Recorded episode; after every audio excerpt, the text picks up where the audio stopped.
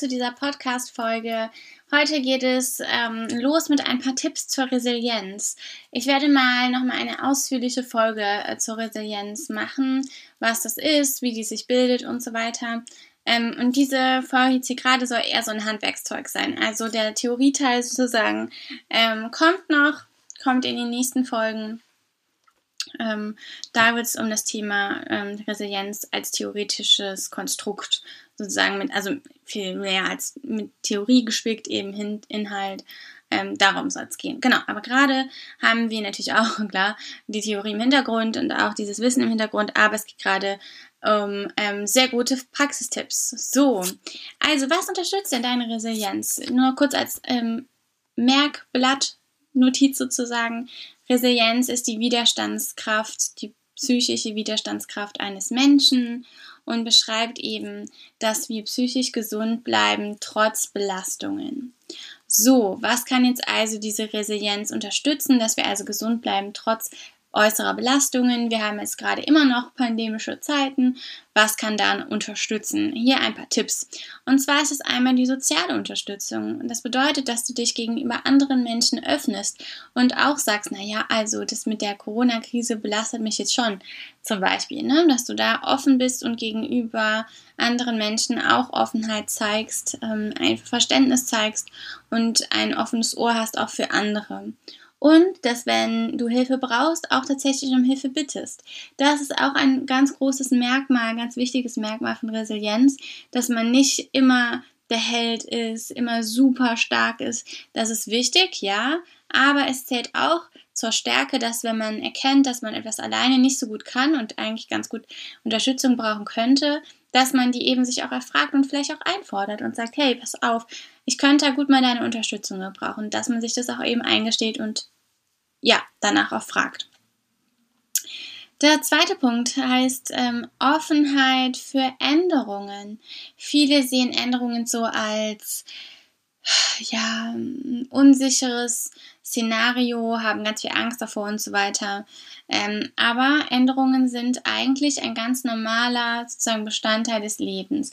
Und es ist ja auch ganz gut. Es müssen ja immer keine einschneidenden Änderungen sein, aber ein bisschen was. Vielleicht änderst du deine Nagellackfarbe oder was auch immer oder änderst deine Frisur. Das ist auch schon eine kleine Änderung, kann großen Effekt haben. Ähm, und du solltest halt deine Einstellung, sage ich mal, gegenüber Änderungen ähm, beeinflussen, dass du also sagst, ja, okay, das ist spannend, was da jetzt noch kommt und ich habe trotzdem, sage ich mal, eine sichere Basis und kann jetzt ganz, sage ich mal, interessiert und neugierig ähm, schauen, was da jetzt noch so oder was überhaupt da so kommt. Das dritte als wichtiger äh, Punkt hier ist, ähm, dass du für dein eigenes Verhalten Verantwortung einfach auch trägst. Das heißt, dass du ähm, ja, in der Corona-Krise wird immer viel gesagt, ja, wegen Corona, wegen Corona geht das nicht, wegen Corona geht das nicht und so weiter. Corona schränkt auch ein, das will ich jetzt gar nicht irgendwie leugnen oder wie auch immer. Trotzdem haben wir aber oft noch einen ganz guten, nicht alle, aber viele Menschen, einen äh, guten Handlungsspielraum. Das heißt also, dass man Corona bitte nicht als Ausrede benutzt für irgendwas, was man nicht macht oder wie auch immer, sondern sagt zum Beispiel, ja, okay, also jetzt wegen Corona fällt mir das und das schwerer, aber ich mache es trotzdem, auch wenn es vielleicht schwerer fällt oder wie auch immer, ne? dass man sich zum Beispiel auch auf Kompromisse einlässt.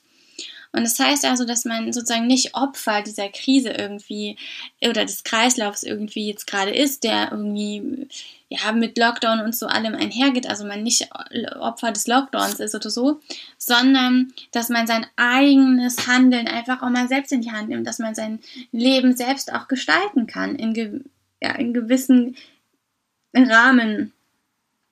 Ähm, eben, genau. Und dass man eben sagt, also okay, also ähm,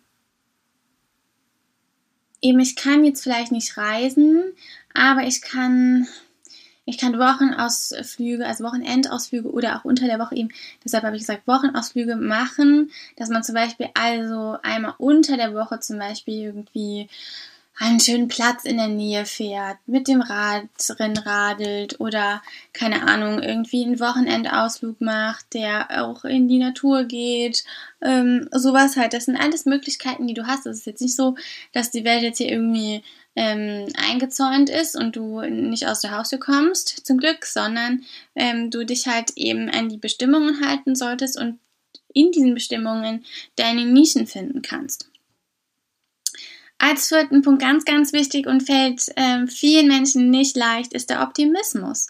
Dass man also zuversichtlich äh, bleibt, dass äh, man sagt, okay, es wird auch wieder, sag ich mal, bessere, positivere Zeiten geben, wo wir das alles machen können, was wir jetzt gerade nicht machen können. Und ähm, es wird irgendwie Zeiten auch in der Krise geben, wo ich besser mit dieser äh, Krise zum Beispiel umgehen kann, wo mir das leichter fällt. Es wird Tage geben, wo mir das gar nicht mehr auffällt, dass überhaupt die Pandemie herrscht, weil ich eh vielleicht den ganzen Tag zu Hause bin und eigentlich am Laptop hängen muss. Und da ist es mir vielleicht sogar ganz recht, dass man nicht raus kann, weil dann habe ich keine Ausrede, nicht am PC zu arbeiten zum Beispiel. Also man kann sich auch durchaus immer wieder die positiven Aspekte rauspicken und da das Licht drauf werfen und darauf schauen. Und eben ja auch in der Krise eben optimistisch bleiben, werden jetzt vielleicht auch nicht auf das große Ganze immer nur ähm, ja gerichtet, sondern eben auch auf ja einzelne Tage, einzelne Stimmungen, wie auch immer, genau, dass man da ähm, auch die, dass wieder dieser Teil der Verantwortung, die Verantwortung ähm, sich selbst äh, wieder zurückgibt, indem man sagt, ja, aber ich bin auch für meine Stimmung ein Stück weit selbstverantwortlich, weil ich etwas machen kann, was diesen Bestimmungen entspricht, was mich glücklicher macht, was mich zufriedener macht und das lässt dich dann optimistischer sein und auch ja deinen Handlungsspielraum erkennen. Ne? Ich kann das trotzdem machen, ich kann das, obwohl ähm, genau, äh, diese Bestimmungen herrschen und so weiter. Ich kann das trotzdem tun. Und das erkennt einfach, ähm, ja, deine Selbstwirksamkeit an und zeigt einfach dir auch, dass du in der Situation sehr optimistisch bleiben darfst und sogar auch es ratsam ist, dass du optimistisch bist. Nämlich der fünfte Punkt ist so ein bisschen so das, ja, hier sagen wir mal jetzt Endergebnis. Ähm, der fünfte Punkt heißt Glaube an dich. Nämlich du weißt, ähm, ja, dass du mh, mm, das schaffst und welchen Weg du da rausfindest, ähm, das wirst du schon sehen und das wirst du schon irgendwie meistern. Bisher hast du es auch geschafft, vielleicht mehr oder minder gut, aber daraus hast du jetzt gelernt. Und wenn du das anpackst und wirklich Sachen machst, nicht irgendwelche Ausreden findest, etwas nicht zu tun oder faul bist, sondern einfach dich sozusagen auf deine Hinterbeine setzt und machst, dann wirst du das schaffen.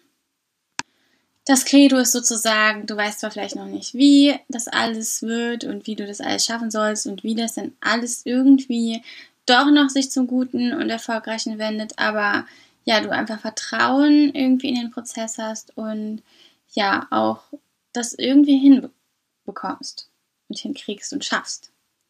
Das war sozusagen das Schlusszitat. Ähm, jetzt reicht das mal für heute. Ähm, ich hoffe, ihr hattet eine schöne Zeit hier in diesem Podcast. Ähm, bitte lasst die Kommentare sonst auf Instagram da.